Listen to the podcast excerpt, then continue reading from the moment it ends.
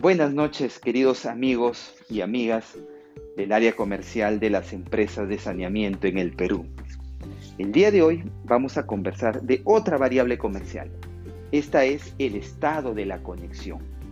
Esta variable comercial importantísima al momento de facturar. Pero todavía no vamos a hablar del tema de facturación, vamos a hablar un poquito del estado de la conexión. En algunas empresas manejan el estado de la conexión de agua en un campo diferente que el estado de la conexión de alcantarillado. Mucho depende de su software comercial que manejen. En otras empresas manejan un solo estado, un solo campo, estado de la conexión, así de manera general. ¿Cuál es lo ideal, Boris?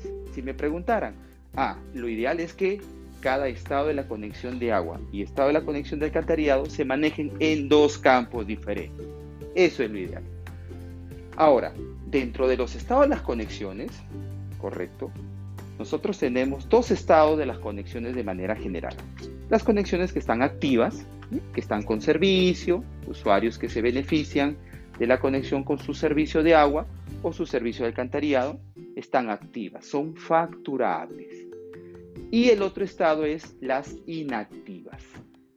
Y al estar inactiva es porque está cerrada o hay un corte temporal o corte a solicitud, ojo, o algunas empresas manejan el estado de, de baja o levantadas, un poco para poder tener identificadas sus conexiones dentro de su catastro para saber cuántas conexiones dieron de baja, cuántas conexiones han hecho un levantamiento de conexión y tener un control ahí de todo su padrón que nació en algún momento así, ¿correcto?